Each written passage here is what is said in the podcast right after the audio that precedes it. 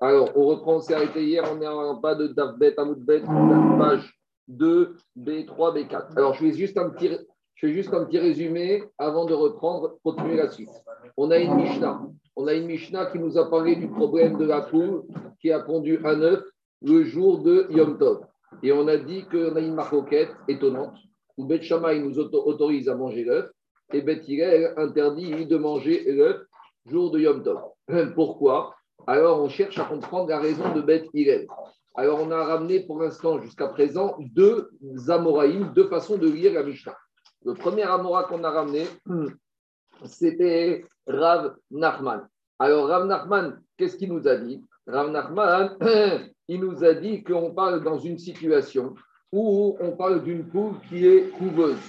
Et donc, si la poule, elle est couveuse, malgré tout, on aurait pu penser pour Beth c'est Moukse. Alors, si pour Beth c'est Moukse, c'est ça la logique d'après Rav Nachman de la Mishnah. Mais on a posé une question à Rav Nachman, mais je ne comprends pas. Si c'est comme ça, dans la Mishnah, on aurait dû enseigner deux dynimes. On aurait dû nous parler et de l'œuf et, de et de la poule. Et ça aurait été plus chacham, enfin, déjà plus chinouchique de enseigner deux règles, et la poule et l'œuf. Donc, à cause de cette question, Rabat a proposé une autre solution. Donc, deuxième solution de la possible de la Mishnah. Rabat, il parle dans quel cas on parle? On parle en fait d'une poule qui est destinée à être mangée. Donc, si c'est une poule qui est destinée à être mangée, alors je ne comprends pas Bethiel, parce que Yom Tov, on a le droit de shriter la poule. Donc, ça veut dire que veille de Yom Tov, la poule, elle n'était pas mouktsée. Et si la poule n'était pas mouktsée, ce qui est dans la poule n'est pas mouktsé. Donc, puisque avant Yom Tov, cette poule, je devais la manger. J'avais prévu de la manger. Et que l'œuf fait partie de la poule.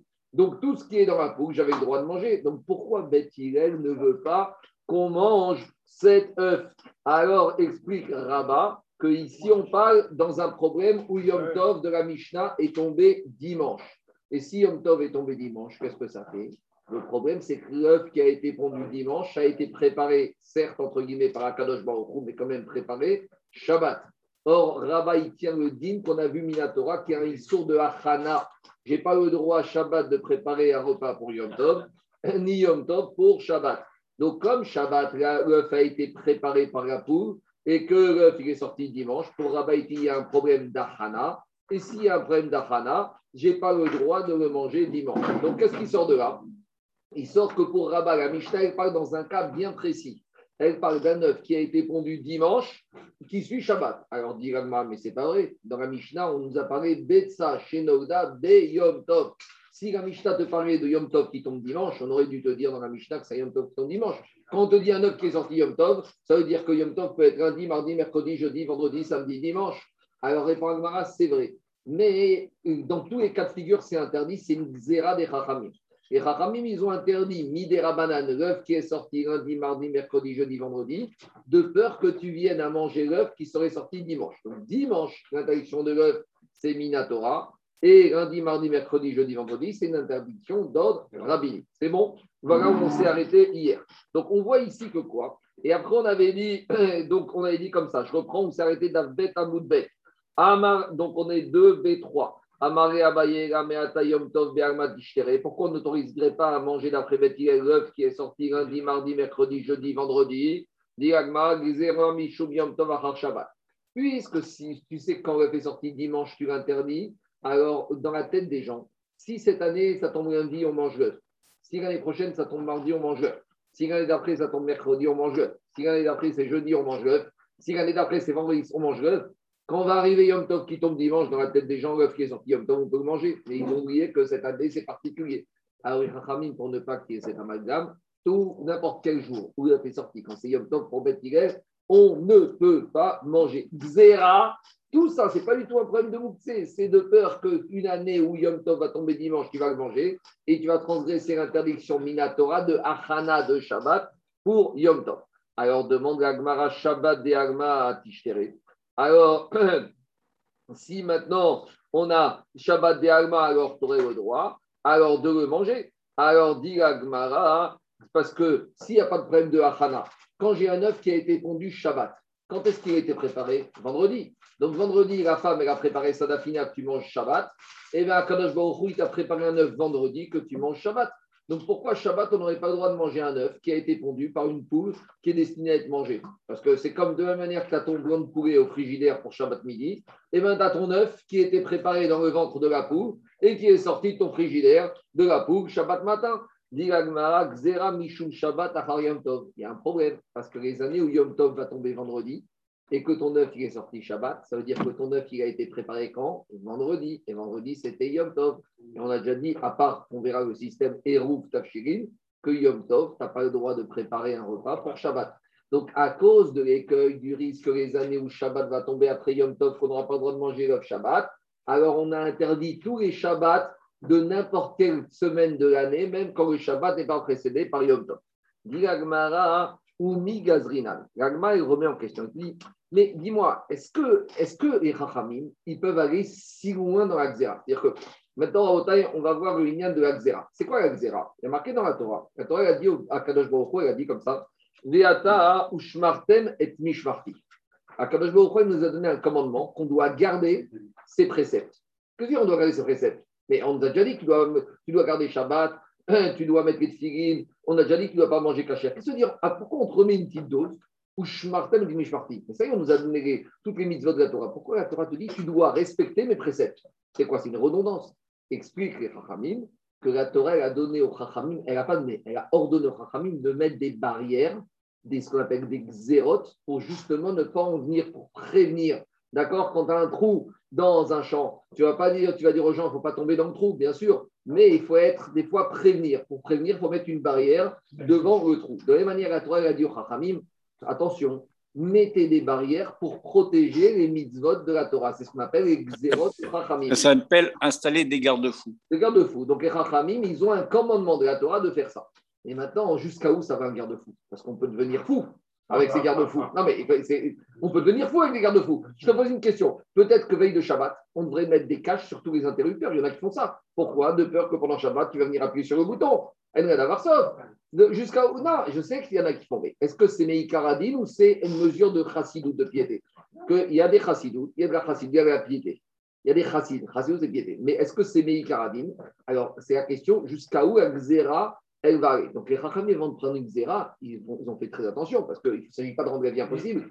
Et des fois, comme on dit en français, la vie, trop d'impôts, tu d'impôts, trop de xéra, tu as xéra. Est-ce que des fois, tu en fais trop? Ben, Finalement, quoi? En tout cas, trop de xéra, moi je dirais trop de xéra risque de tuer la xéra.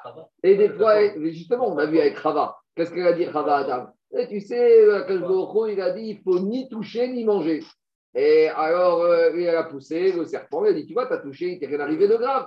Donc voilà, donc en tout cas, trop de xéra, tu as. Donc Agmar, ici, elle te dit Mais finalement, quand les Chachamim t'interdit de manger l'œuf qui a été pondu un jour de Yom Tov de semaine, de peur que, ou quand les Chachamim t'interdisent de, manger l'œuf qui a été pondu Shabbat, de peur que tu vas manger le Shabbat après Yom Tov, quelque part, est-ce qu'on n'est pas allé un peu trop loin? Est-ce que c'est pas trop, trop sévère?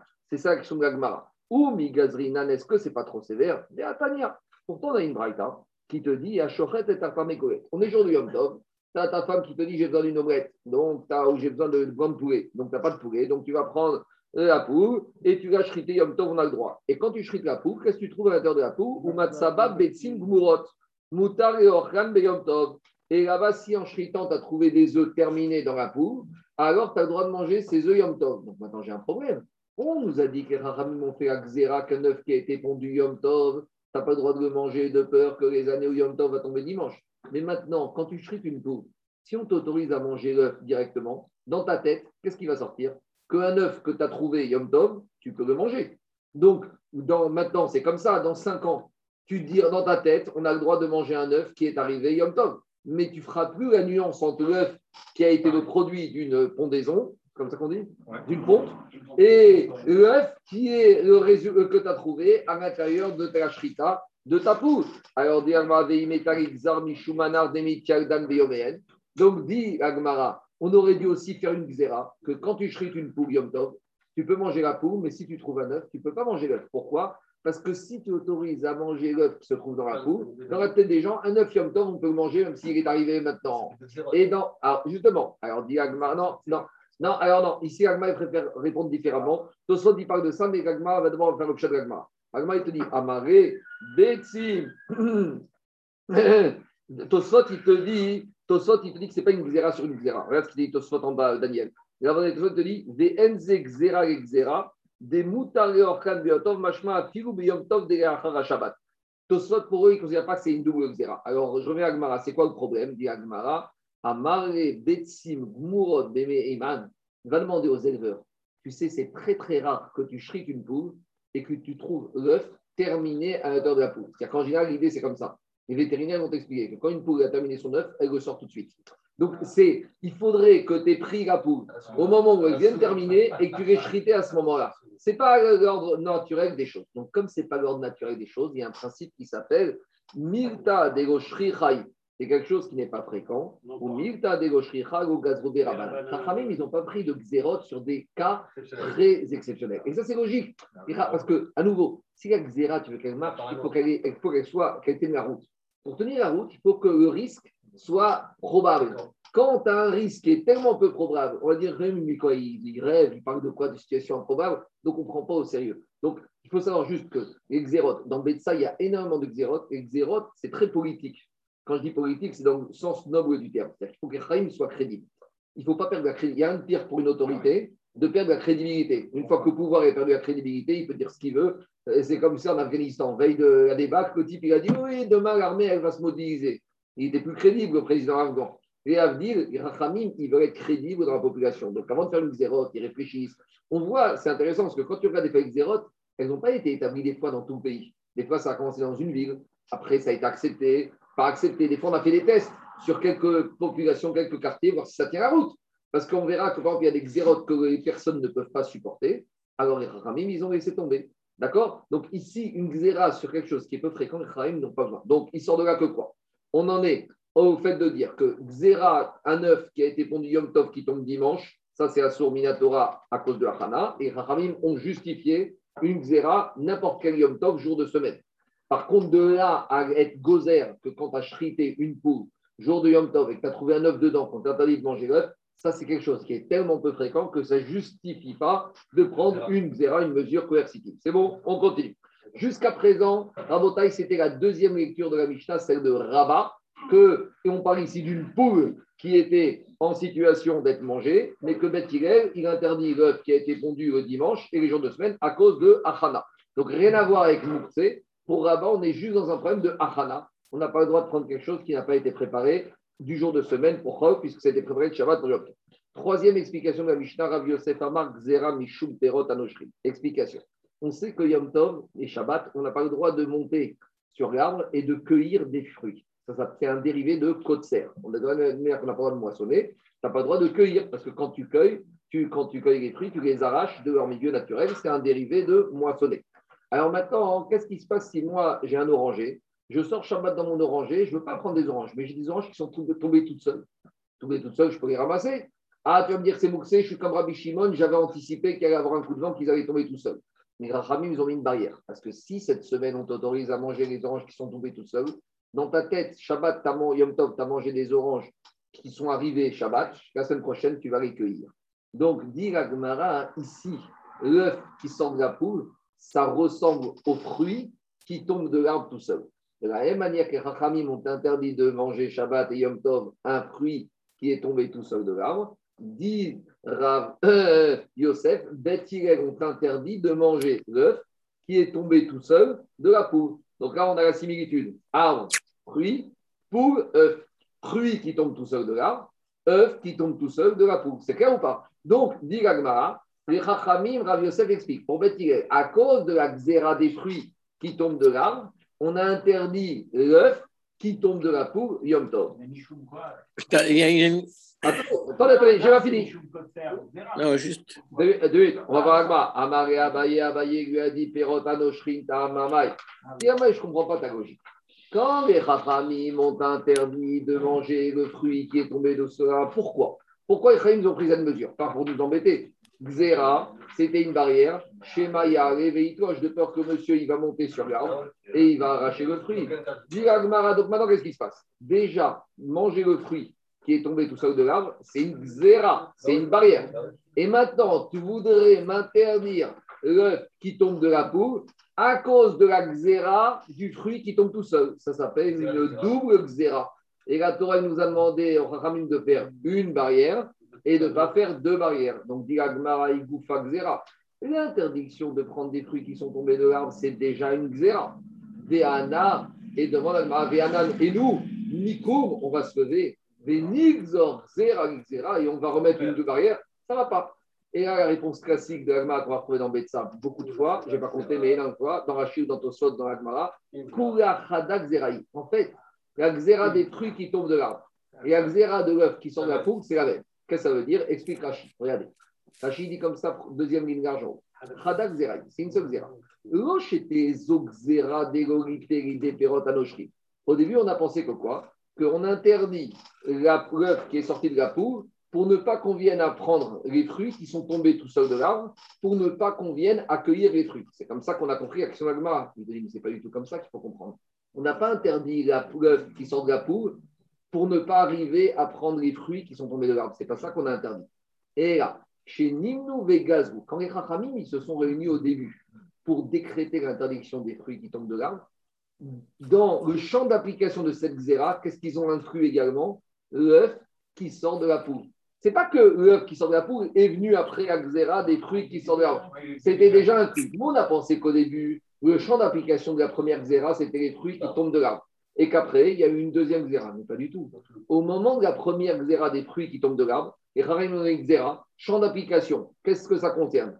Fruits. Non, mais c'est comme ça. Fruits qui tombent de l'arbre, œufs qui sortent de la poule. C'est le même esprit. C'est la même chose. Depuis le début, c'était déjà inclus dans cette Xéra. Dans Rachid, dit comme ça. Et là, quand les Chachayim se sont réunis et ils ont mis la barrière sur les fruits qui tombent de l'arbre, même le, qui sort de la poule était dans le champ d'application de cette zéra. Et demande.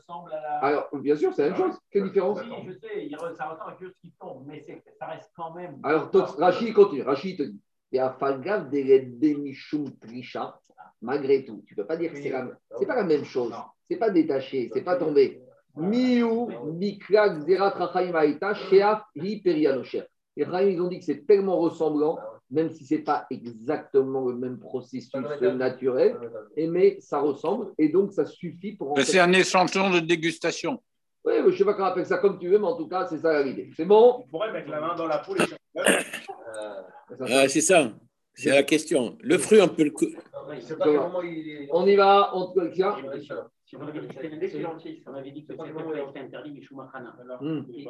Ça, c'est Rabat, c'est Ben Kibbutz. Celui-là, il n'aime pas la Hana. Il oublie la Hana.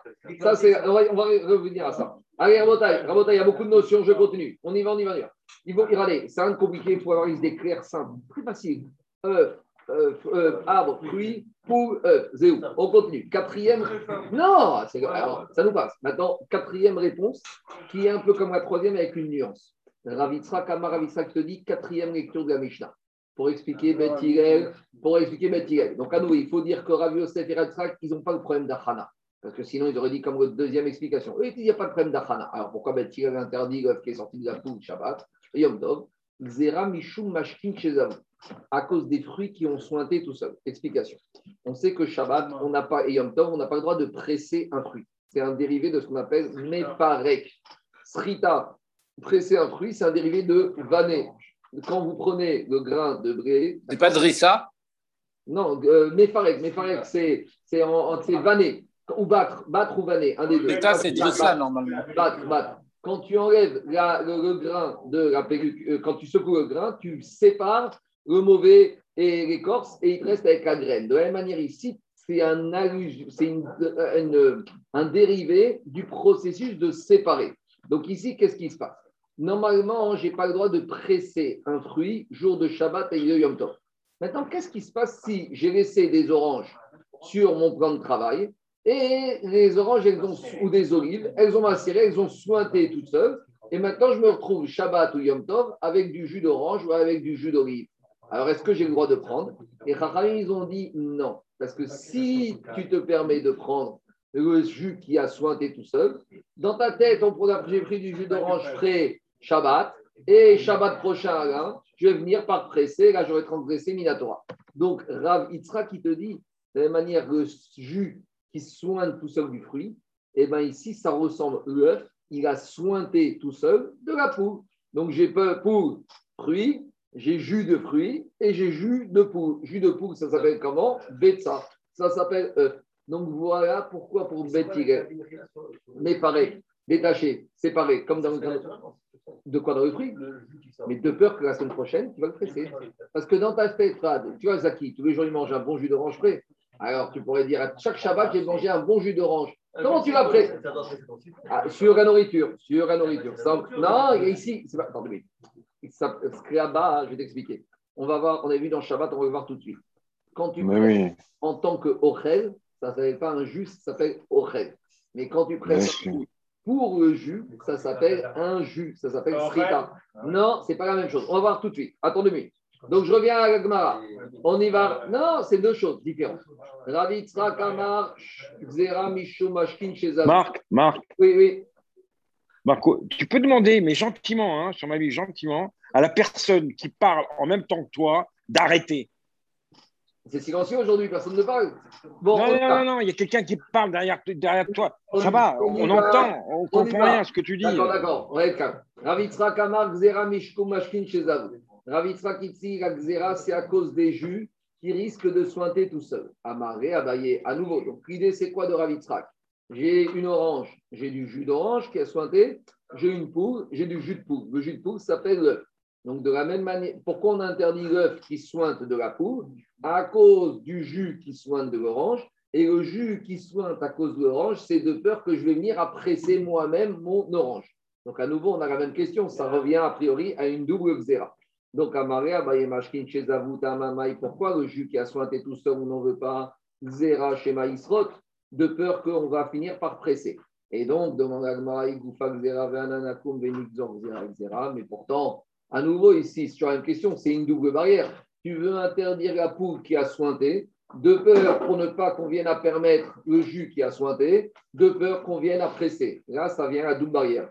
Répond Agmara, comme on a dit, C'est la même Xera, Jacob. Quand les Rachamim, ils ont mis au point la Xera du jus qui soigne tout seul. Dans le champ d'application, il y avait jus qui soigne et poule qui soigne. Une poule qui soigne, ça s'appelle quoi? Ça s'appelle l'œuf. Donc, qu'est-ce qui sort de la rabotaille On a quatre lectures de la Mishnah. Donc, je reprends. La première lecture de la Mishnah, c'était Rav Nachman qui avait dit qu'on parle d'une poule qui est destinée à être élevée. Et c'est pour ça que pour Bethilel, il y a un problème de moukse. Mais le problème, c'est qu'on avait dit Rav Nachman, la Mishnah aurait dû parler et de l'œuf et de la poule. Donc, on a embêté cette explication. Deuxième, on est resté avec un problème, il n'a pas su répondre à ça. Deuxième explication de la Mishnah, c'était Rabat, qui disait qu'on parle d'une poule qu'on a le droit de manger, donc qu'elle est élevée pour manger. Donc, pourquoi? Ce n'est pas un problème de moukse, c'est un problème de Achana. Et la Mishnah, parlait de dimanche Yom Tov par rapport à Shabbat. Troisième explication, c'est Rav Yosef qui a dit c'est comme le fruit qui tombe de l'arbre tout seul. L'œuf qui tombe de l'arbre, c'est une xéra par rapport de peur qu'on vienne à détacher. Trois, quatrième zéra. Quatrième explication, c'est le jus comme le fruit. Alors maintenant, il veut comprendre pourquoi chaque Amora, il a proposé cette solution, il n'était pas d'accord avec son collègue. Parce que c'est gentil d'avoir quatre lectures, mais s'il y a quatre lectures, ça veut dire que chacun des Amora n'était pas d'accord avec la lecture de son collègue Amora. Alors, dit Agma, Rav Nachman ou Les trois derniers Amoraïm, ils n'étaient pas d'accord avec Rav Nachman parce que Rav Nachman, on a objecté. On lui a dit Rav Nachman, ta lecture de la Mishnah, elle est embêtante. Parce que si c'était un problème de Mouxé, dans la Mishnah, on aurait dû parler et de l'œuf et de la maman. Et comme on n'a pas parlé des deux, ta proposition de lecture de la Mishnah, elle est repoussée, on n'en veut pas. C'est ça qui te dit.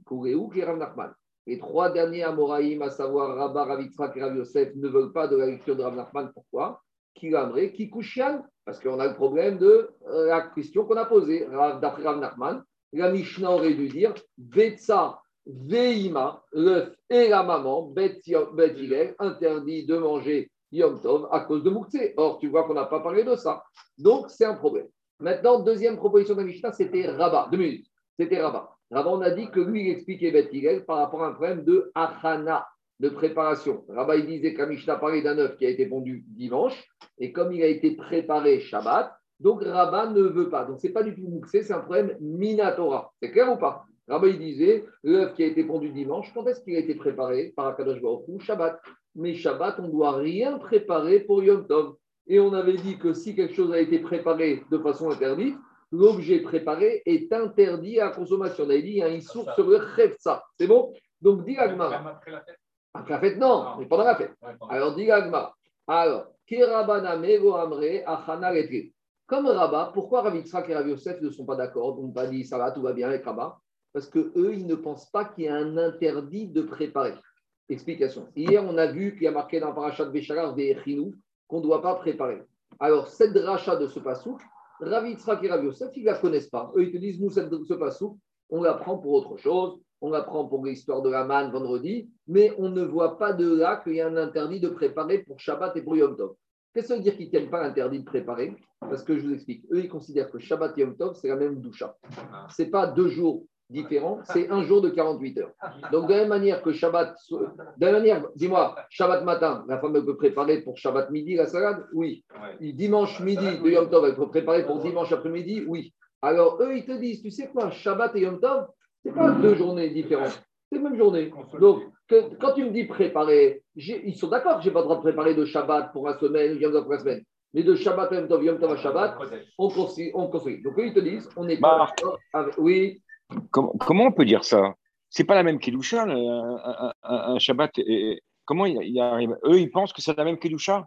Non, je n'ai pas dit. Par rapport à ça, ils considèrent. On va y arriver, on va y arriver. Non, d'abord, on va y arriver. Ah, pardon, Non, pardon. mais attends, Attends, d'abord, non, Charles, on va y arriver. Pardon, pour pardon. Mais non, mais- je réponds. On va y arriver pour Rosh Hashanah. Mais là, Oui, Rosh Hashanah, on comprend, mais là, Charles, il faut dire que même Pessah et même Shavuot et même euh, Sukkot, que pour eux, c'est pas qu'ils sont bien sûr que c'est deux choses différentes. Mais par rapport à la sainteté, on va dire, par rapport au fait qu'on ne doit pas se fatiguer d'un jour pour l'autre, ils- comme ils ont un niveau de sainteté équivalent, qui est différent, mais équivalent. Quand je dis équivalent, ça ne veut pas dire que c'est pareil. Je dis le niveau de Gdusha est le même, avec chacun une nuance. Par exemple, tu sais que Shabbat est indigne de Ronek, alors que Yom Tov, c'est indigne de Simcha. Alors, peut-être qu'il faut dire comme ça, j'arrive à un même niveau de Gdusha, de deux moyens différents. Mais l'idée de Rav Yitzhak et Rav Yosef, c'est de dire que comme ils ont le même niveau de Gdusha, ça ne me dérange pas la préparation. Ce qui me dérange, c'est un chidouche, ça. C'est un chidouche. c'est un Non, non, c'est pas la fin. Attendez, attends, attendez. C'est quand même, oui, c'est quand même un peu la parce que laissez-moi finir. Laissez-moi finir. Deux secondes Si les Chachamim ont permis le Hérouf Tafshirin, ça veut dire que les Chachamim n'auraient pas eu le droit de permettre quelque chose qui est interdit par la Torah. Donc, quand on verra ça dans le troisième chapitre, on va attendre le Hérouf Tafshirin. Ça prouve que quelque part, Yom Tov vendredi et Shabbat Shabbat, si on a le droit de préparer, si c'est interdit par la Torah, les Chachamim ne peuvent pas faire un Hérouf sur quelque chose qui est interdit. Est-ce que les Chachamim nous ont permis de manger du porc? Non. Donc, on voit bien que quelque part, dans ce sens-là, je dis, hein, Yom Tov à Shabbat. Shabbat Yom Tov. Allez, je ne vais pas rentrer dans le débat, on y arrivera plus tard.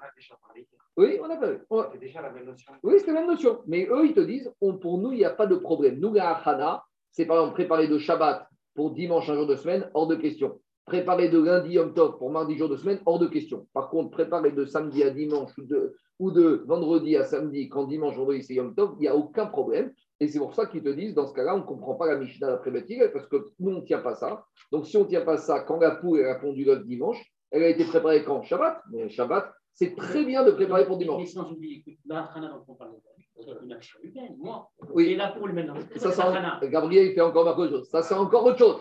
Et là, on est d'une Hana d'Akadosh Baruch.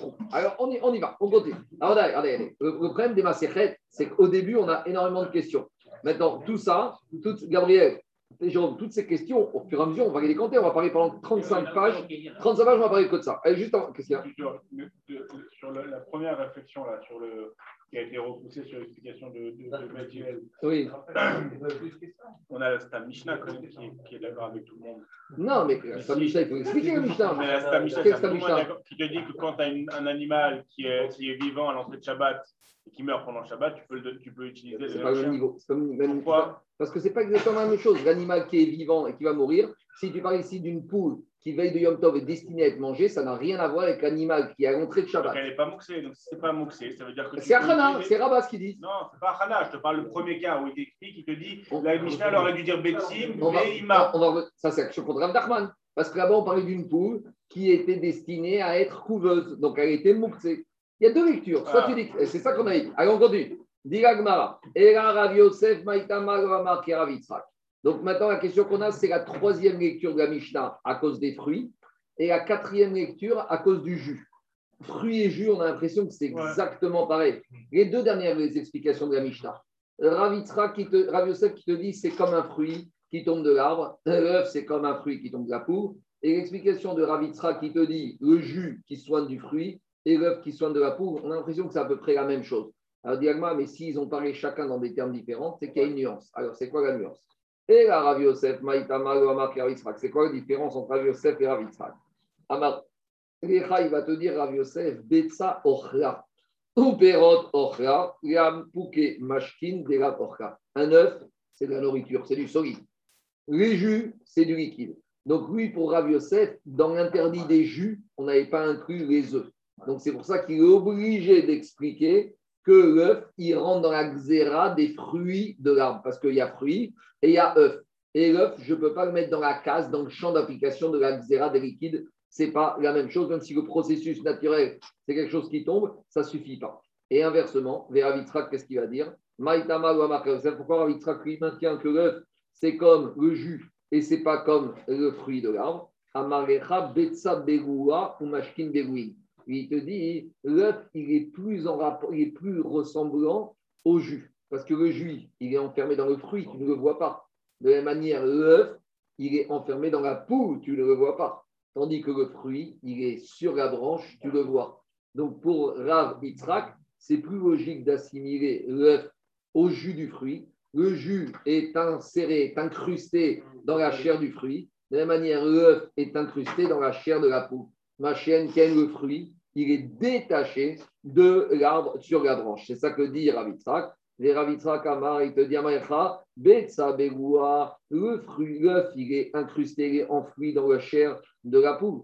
Ou mashkin et les liquides, ils sont incrustés, ils sont euh, dans la chair du fruit. Les apouks et perot, tandis que dans les fruits de l'arbre, des miglou et kaimou, ils sont totalement extérieurs. Donc voilà, on a quatre lectures de la Mishnah et on a compris pourquoi chaque Amora, il n'était pas d'accord avec son collègue Amora et qu'il avait sa lecture différente de la Mishnah. C'est bon? Maintenant, on découvre qu'il y a un cinquième Amora, a priori, qui partage, qui a sa lecture aussi de la Mishnah. Mais l'avantage, c'est que ce cinquième Amora, il ne va pas nous donner une cinquième lecture, il va partager la lecture d'un des quatre Amora. Et dis c'est qui ce cinquième Amora? Veat Rabbi Yochanan. Et Rabbi Yochanan aussi, lui, il pense Savar Zera Mishkun Mashkin Shezam. Donc lui, il rejoint Rabbi Tzrak en te disant que quand Beth ils ont interdit l'œuf Yom Tov, c'est à cause de la barrière du décret des liquides qui ont sointé.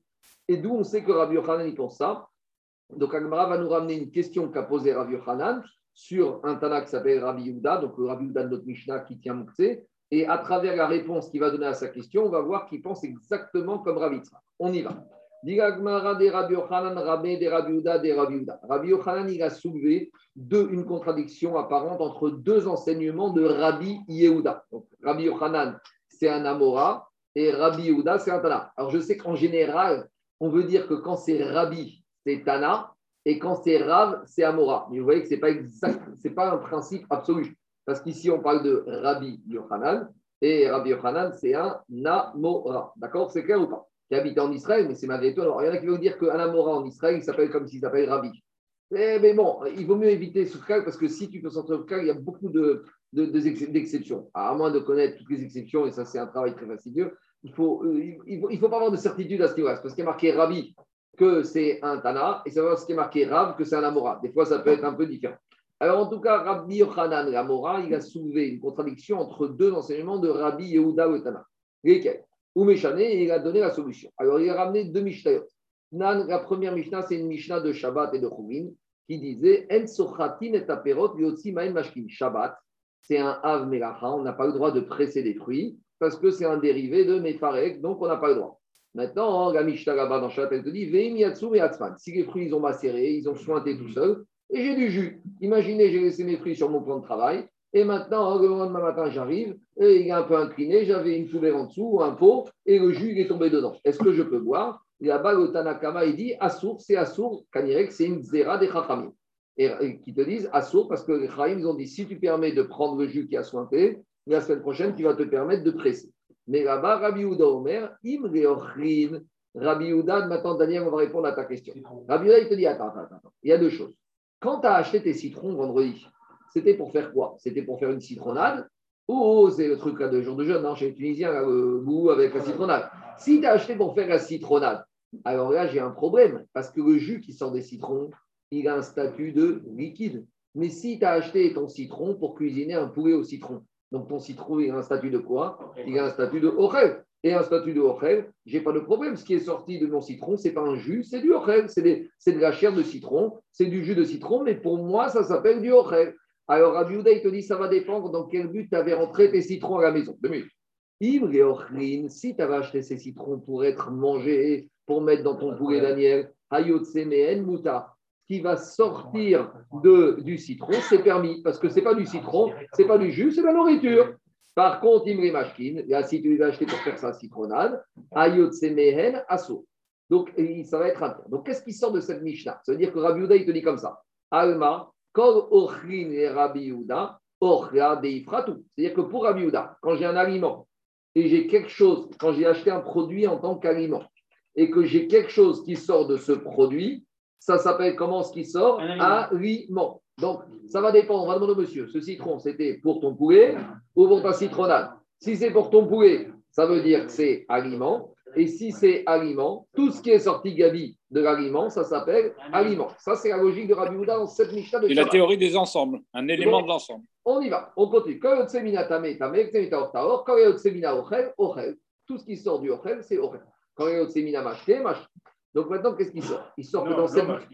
Quand il y a si j'ai acheté un, un, citron en tant que liquide, ce qui sort, c'est un liquide.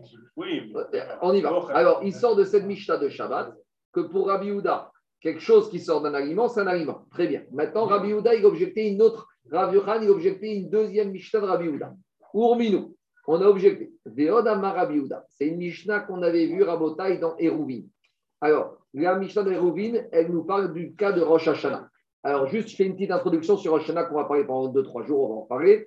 Mais Rosh Hashanah, on sait que ça dure deux jours. Vous allez me dire, bon, nous, deux jours du Yom Tov, on a l'habitude en route Non, le chidouche de Rosh Hashanah, c'est que même en Israël, ça dure deux jours. Alors, pourquoi? Alors, justement, parce qu'on on verra, pas, on verra quand on arrivera à Rosh Hashanah, qu'à l'époque du Beth Amikdash, comme on ne savait pas, parce que le problème de la fête de Rosh Hashanah, c'est pas comme Pessah, Shavuot, Sukkot. Pessah, Shavuot, Sukkot, Pessah, Sukkot, c'est le 15. Souk Shavuot, c'est le 6. Ça veut dire que depuis 6 jours ou 7 jours, on sait très bien quel jour était Rosh Chodesh. Tandis que Rosh Hashanah, c'est quoi? Rosh Hashanah, c'est le premier jour de l'année. Maintenant, le mois d'avant, le mois de Elul, soit il va faire 29 jours, soit il va faire 30 jours, soit c'est un an à 29 jours. Donc, ça dépend des témoins. Donc, il commence à se passer au Beth Amikdash. On était le 29e jour. Par exemple, on va dire que dimanche, c'est le 29 jours. Maintenant, peut-être ce soir, dimanche soir, ça va être Rosh Hashanah. Comment on va le savoir?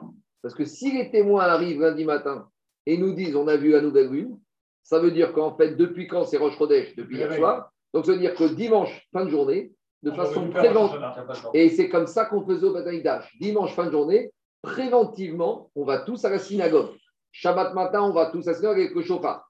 On sonne du chauffard. Ah, mais les témoins ne sont pas arrivés. C'est pas grave. On continue. On va à Mincha. On fait Tachir. Mais les témoins ne sont pas arrivés. C'est vrai. Mais s'ils arrivent dans les minutes qui viennent et qu'on a le temps d'amener le Korban Moussaf de Rosh Hashanah, donc ça veut dire qu'on aura bien fait Rosh Hashanah, on fait le Korban et c'est fini, Rosh Hashanah est terminé, ça a duré un jour. Ça, c'était le cas optimiste. Ça est arrivé. Mais des fois, c'est arrivé, tu sais que quand ils sont arrivés, les témoins, ils sont arrivés lundi, à la fin de la journée, quand tu ne peux plus faire le Korban Moussa. Donc, c'est mort. Donc, qu'est-ce qui se passe? Donc, c'est le lendemain aussi, ça devient. Donc, quand est-ce va être Rosh, Rosh, Rosh Hashanah? Lundi soir. mais si, mais non, mais s'ils arrivent, laisse-moi finir. S'ils arrivent lundi soir, on ne peut pas les accepter au témoignage parce que le témoignage, c'est le jour. Donc le Beddin n'a rien décidé du tout. Donc le Beddin, quand est-ce qu'il va décider que c'est Rosh Hashanah Mardi matin. Donc, donc pour lundi soir. Donc on est obligé de faire lundi soir un deuxième jour. Donc à l'époque, pendant une époque, on faisait un jour et des fois, en fait, finalement, le deuxième jour, c'était le premier, le premier, c'était rien du tout. Les Rachamim, ils ont vu qu'après, les gens, ils ne prenaient pas au sérieux le premier jour. Ils disaient, mais tu sais, on va faire le premier jour, mais les témoins, ils ne vont pas venir, c'était obscur. Alors, ils ont dit, Minator, mais même en Israël, quoi qu'il arrive, on fera deux jours de Rosh Hashanah. Voilà la source. Quand on arrivera à Maseret Rosh Hashanah, on verra en débat. Maintenant, il y a une question qui se pose. Quand on te dit c'est deux jours de Rosh Hashanah, Jacob, est-ce que c'est un jour de 48 heures ou c'est deux jours de 24 heures? Et si je. Qu'est-ce que ça change? Ça va tout changer. Parce que si je dis que c'est deux jours de 24 heures, dans les faits, c'est deux jours. Mais en fait, soit c'était le premier jour, soit c'était le Donc en fait, dans les faits, il y en a un des deux qui était un jour de semaine. Mais si je dis que c'est un seul jour, eh ben, les 48 heures, ils sont cadeaux. Alors, nous, pour l'instant, on va voir comme un avis qui dit que c'est deux jours, mais que je sais très bien que dans les deux jours, il y en a un des deux qui est, qui est rôle. Qui est Qui est rôle. Et tu fais une fila de. Et je fais une fila. La fila, c'est. Ah bon, attendez, attendez. On ne va pas tout mélanger. La fila, c'est les chachamim. Il y a deux choses. On regarde. Il n'y a plus de Betamidash. Mais il y a deux choses, Rabotai. Il y a tout ce qu'on doit faire, que dit, on va le faire. Et il y a le domaine des interdits où il va falloir être, on va dire, honnête et rationnel. Alors maintenant, qu'est-ce qui se passe? On a un monsieur qui est rentré la veille de. On a Rosh qui est fixé à deux jours. On sait très bien qu'il y en a deux allez, dans, le calendrier. Lundi, on arrive, mardi, c'est le premier ticherie, mercredi, c'est le deux. Dans la Torah, Rosh c'est un jour. Donc on fait le deuxième jour et il faut le faire. Mais dans le calendrier, en fait, c'est un jour de semaine. Hein. D'accord. Maintenant, on est un monsieur qui arrive lundi soir de son champ il a oublié de faire des prélèvements obligatoires sur sa récolte. Maintenant, il a besoin de vin pour son kilo de Rosh il a besoin de blé il a besoin de fruits. Maintenant, a oublié de faire les prélèvements donnés au Kohen, au Lévi. On a déjà dit que Shabbat et Yom Tov, on n'a pas le droit de faire des prélèvements parce que c'est ce qu'on appelle arranger. Donc, on n'a pas le droit d'arranger Yom Tov. Alors maintenant, qu'est-ce qui se passe? Le monsieur, ça veut dire que maintenant, il est chocolat jusqu'à mercredi soir. Parce que s'il ne fait pas ses prélèvements, il ne peut pas manger lundi soir, mardi midi, mardi soir, mercredi midi, mercredi soir. Alors le monsieur, il va faire un naï dans sa tête. Il va dire, regardez, Niman si, on a vu dans les ça, si lundi soir, si lundi soir, qu'est-ce qui se passe? Si lundi soir, c'est Rosh Hashanah. Alors, ce que j'ai fait comme prélèvement, je n'ai pas le droit, ça vaut rien. Ce que j'ai dit, j'ai dit du vent. Donc, je ne peux pas manger mes fruits lundi soir. Je ne peux pas les manger mardi midi. Mais mardi soir, je vais dire que ce que j'ai fait comme prélèvement, c'est valable. Comme si un jour de semaine, je peux les manger. C'est clair ou pas? Mais il y a un risque. C'est qu'en fait, peut-être Rosh Hashanah, c'était pas mardi. C'était quand? C'était mercredi. Mais alors, si Rosh Hashanah, c'était mercredi, quand mardi, j'ai fait mes prélèvements, ça marche. J'étais un jour de semaine. Donc, Miman Afshar. Mardi, je n'ai pas le droit de manger. Mais mercredi, Miman Afshar, j'aurai le droit de manger. Soit parce que mercredi, c'est un jour de semaine, donc maintenant, je fais mes prélèvements comme un jour de semaine, un jour de semaine. Soit parce que mercredi, c'est Rosh Hashanah, mais hier, c'était un jour de semaine et j'ai déjà fait prélèvement. Donc, en gros, je vais faire mes prélèvements mardi par sécurité, je vais les valider mercredi, et mercredi, j'aurai le droit de manger. C'est clair? Je refais le raisonnement. Dans les mots, ça donne comme ça. On y va. On avait vu ça dans les roues. Rabbi Adam, un homme, il peut faire un tnaï. C'est quoi un tnaï? Il va faire une condition. À la kalkala shel beyom tov rishon shel rosh hashanah, sous-entendu, basheni. Donc je refais le raisonnement. On est Rosh Hashanah comme cette année qui tombe mardi, mercredi on est lundi soir, il a son panier de récolte, il n'a pas fait les prélèvements et maintenant il a besoin de manger. Alors, mardi, lundi soir, il va faire les prélèvements à Tnaï en disant de deux choses une. Si aujourd'hui c'était Rosh Hashanah, donc ces prélèvements, ils vont être valables quand? Demain, je vais pas, je les distingue, mais quand est-ce que je vais les faire effectivement? Mardi soir Mardi soir, c'est Motsai Yom Tov, je peux les manger mardi soir, mercredi. Et si ce soir, lundi soir, en fait, c'était pas Rosh Hashanah, les prélèvements que j'ai faits, ils sont effectifs parce que je suis veille de Rosh Hashanah. Et dans tous les cas de figure, je pourrais les manger quand? Mercredi. Donc, dans les mots, ça donne comme ça. Matne Adam à la Un homme, il peut faire un tnaï, une condition, sur un panier de fruits qui n'ont pas suivi les prélèvements. Beyom Tov Rishon. Tout ce processus, ce tnaï, va le faire quand? Lundi soir jusqu'à mardi soir. Et à partir de mardi soir, il peut manger Mimanafshar. Soit on est un jour de semaine, et tout va bien, puisqu'il fait ce qu'il veut. Soit on est Rosh Hashanah, mais il a tout fait ce qu'il veut avec des jours de semaine. Des reines, et là on arrive à notre œuf. De la même manière, j'ai mon œuf qui est sorti. Donc jusqu'à présent, on a parlé Betsa chez Tov, on a parlé surtout Pessar Shavuot Sukkot. Mais là, on va rentrer dans le problème de œuf qui est sorti à Rosh Hashanah. Parce que Rosh Hashanah, nous, quand on parlait de Betsa chez Tov, en Israël, Pessar Shavuot Sukkot, c'est un jour. Mais là, maintenant, on arrive à la Mishnah qui nous parle de l'œuf qui est sorti à Hashanah en Israël, où j'ai la problématique des deux jours. Alors, si j'ai mon œuf qui est sorti le premier jour de Yom Tov de Rosh Hashanah, qu'est-ce qui te dit Rabbi Je ne peux pas le manger. Pourquoi? Parce que, qu'est-ce qui se passe? Le œuf qui est sorti le premier jour de Yom Tov de Rosh Hashanah, Quand est-ce que je vais le manger? Le deuxième jour. Par Bacheni in, Barishon lo. Je n'aurai pas le droit de le manger le premier jour, mais le deuxième jour, j'aurai le droit de manger. Pourquoi? Parce que le Tana, ici, Rabbi Houda, il considère que quoi? Il considère que les deux jours, c'est deux douchottes différentes. Et donc, si c'est deux douchottes, je reviens avec mon raisonnement. Si l'œuf, il est sorti le premier jour de Yom Tov, si le premier jour de Yom Tov, il est sorti, alors qu'est-ce qu'il va te dire? Si le premier jour, on est Yom Tov, je n'ai pas le droit de le manger. Mais si maintenant, il est sorti le deuxième jour de Yom Tov, Mimanachar, soit le deuxième jour de Yom Tov, c'est un jour de semaine, donc mon œuf qui est pondu un jour de semaine, je peux le manger. Et combien même ça serait Yom Tov, qu'est-ce qui se passe? Il aurait été préparé la veille. En tout cas, qu'est-ce qu'on voit de Rabbi Yehuda ici? On voit ici que pour Rabbi Yehuda, pourquoi le premier jour, je peux pas le manger? Ça veut dire qu'il considère quelque chose qui a sointé le jour de Yom Tov devient interdit. Donc je vois que lui, il considère que quelque chose qui a sointé le jour de Yom Tov, même si c'est de la nourriture, ça devient interdit. Pourquoi Rabbi Oda, il m'interdit de manger? Expliquez pourquoi, quand c'est Yom Tov, quand c'est une poule qui est destinée à mangée, pourquoi il m'interdit le premier jour de Rosh Hashanah? Donc je suis obligé de dire que quoi? Que Rabbi Houda, il pense que quoi? Que cet œuf qui est sorti de la poule, c'est comme quelque chose qui a sointé, et on rentre dans la barrière de quoi? On rentre dans la barrière des fruits qui ont sointé. C'est clair ou pas la question? Donc on a une contradiction. Qu'est-ce qu'on voit de là? Gmara, on a une contradiction. D'un côté, on avait Rabbi Houda qui nous disait le jus des citrons qui ont sointé pendant Yom Tov, si c'était un citron destiné à être mangé, j'ai le droit de le manger. D'un autre côté, Rabbi Houda nous dit le premier jour de Rosh Hashanah, l'œuf qui a sointé de la poule, tu ne le manges pas. Mais un problème, Rabbi Houda. Yom Tov, quelque chose qui sointe, tu permets ou tu permets pas? Vous voyez, contradiction pas? Je comprends. Quand il s'agit d'un citron qui a sointé en tant que Rabbi te il a sointé en tant que nourriture, mange-le. Et quand il s'agit de mon œuf qui a sointé le premier jour de Rosh Hashanah en tant que nourriture, Rabbi Houda te dit tu ne manges pas. Pourquoi ce deux poids, deux mesures? Quelle différence entre le jus de citron qui a sointé en tant que nourriture, que Rabbi ne veut pas que je mange le premier jour, et quelle différence avec l'œuf qui a sointé le premier jour de Rosh Hashanah qui veut pas que tu manges? Pourquoi ça? Pourquoi cette injustice Répond Agmara, Rabbi Yochanan, il te dit Rabbi Yochanan, Murrefet Ashita. Alors, Agmara et Rabbi Yochanan, il te dit en fait, tu sais quoi L'histoire de sointer du citron, celui qui pensait qu'on était Rabbi Houda qui permettait et Chachamim qui interdisait, en fait, il faut inverser.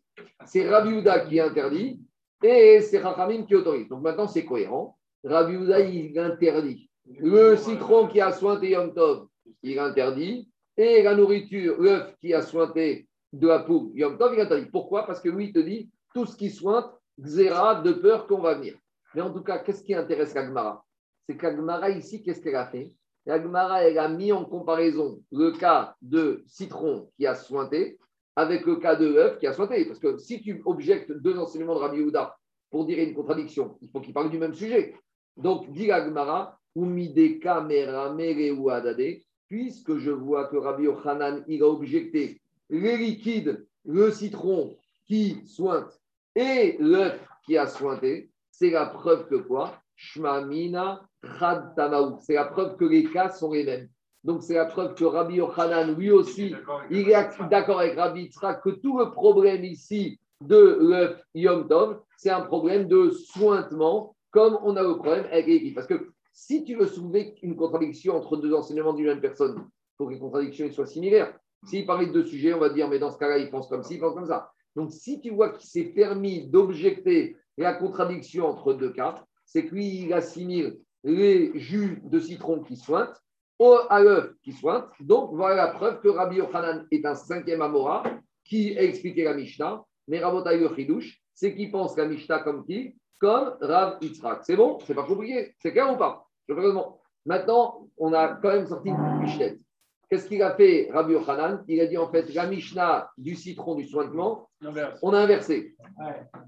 C'est toujours un peu, un peu embêtant. Alors, Ravina, il te dit bon, tu sais quoi? Je vais te résoudre la contradiction, même sans inverser.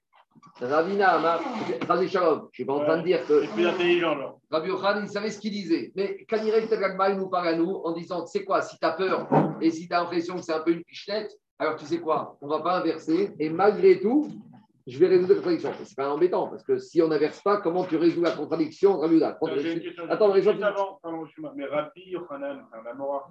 Pourquoi il ne peut pas être d'accord avec Rab euh, avec, Rab- avec, euh, T'as pas d'accord? Ah, si, il est Ah pas non. lui, il te dit qu'il Normalement, pense. il doit, il doit penser comme un Tana. Il doit penser ce que Mais Tana Rabbi Yosef, c'est des Amoraïm. Tous des Amoraïm. Rabbi Yosef, Rabbi Yitzhak, des Amoraïm. Rabbi Yochanan, c'est un cinquième Amora. Ah, Lui, il pense Il n'est pas d'accord avec Rabbi. Tout ça, c'est Amoraïm. Ah oui, Amor, ah oui. oui. Amora Non, mais Rabbi Oula, c'est un Tana. Il n'est pas d'accord avec ce Non, Tana. non, Rabbi Yehuda, il n'a pas parlé de. Rabbi Yehuda, il a parlé comme un Tana. D'accord, mais c'est Rabbi Yehuda qu'on va trouver dans, dans, dans qu'on a parlé avec Betchan Lui, il va penser comme dire. Tout comme remarquer avec Rabbi Shimon. On y va. Ravina Amar. Ravina, il te dit. Léogam Gotipo. Ce qu'il a dit Rabbi Yochanan qui faut inverser la Mishnah du citron, c'est pas la peine.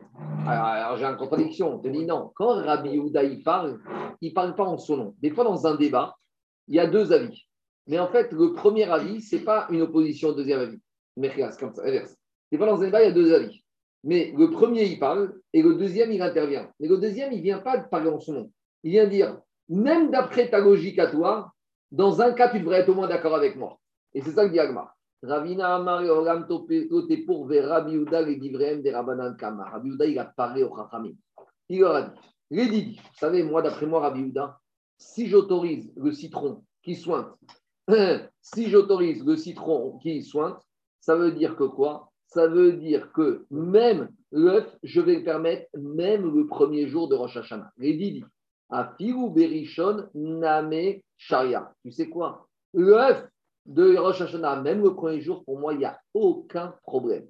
Des Orla, des Ifratou. Pourquoi? Parce que comme cette poulet était destinée à être mangée et que j'avais le droit de la shriter le premier jour de Rosh Hashanah, l'œuf fait partie de la poule. Et de la même manière que quand je shrite la poule, je peux manger le foie et les gésiers, je peux manger l'œuf. Donc, d'après moi, quand je vous ai dit que l'œuf, il est interdit le premier jour, c'est pas pour moi. Moi, l'œuf, il est permis même le premier jour. Mais, et là, les dix trous, mais quand je vous ai dit que l'œuf, il serait au moins permis le deuxième jour, qu'est-ce qu'on a voulu comprendre? Que il dit, le deuxième jour, tu peux manger l'œuf. Nous, on a voulu entendre que pour Rabbi Houda, deuxième jour, oui, premier jour, non. Et c'est pas ça qu'il te dit Rabbi Houda. Rabbi Houda dit, quand je t'ai dit le deuxième jour, tu peux le manger, c'est pas, ne commence pas à m'embêter que moi, je pense que le premier, on ne peut pas le manger avec la Mishnah de- du citron. Moi, le premier, on peut le manger de la même manière que le jus de citron qui a sointé, on peut le manger. Même titre. Mais alors pourquoi je te dis que le deuxième jour on peut manger? Je dis au moins vous, au moins vous, au moins vous, soyez d'accord avec moi au moins sur le deuxième jour. Vous comprenez ou pas? C'est ça que je te dis. Au moins, et là, il dit. Mais vous, vous n'êtes pas d'accord avec moi, on est, on est, on est, on, va- pas, va pas être d'accord sur le premier jour. Mais au moins le deuxième jour.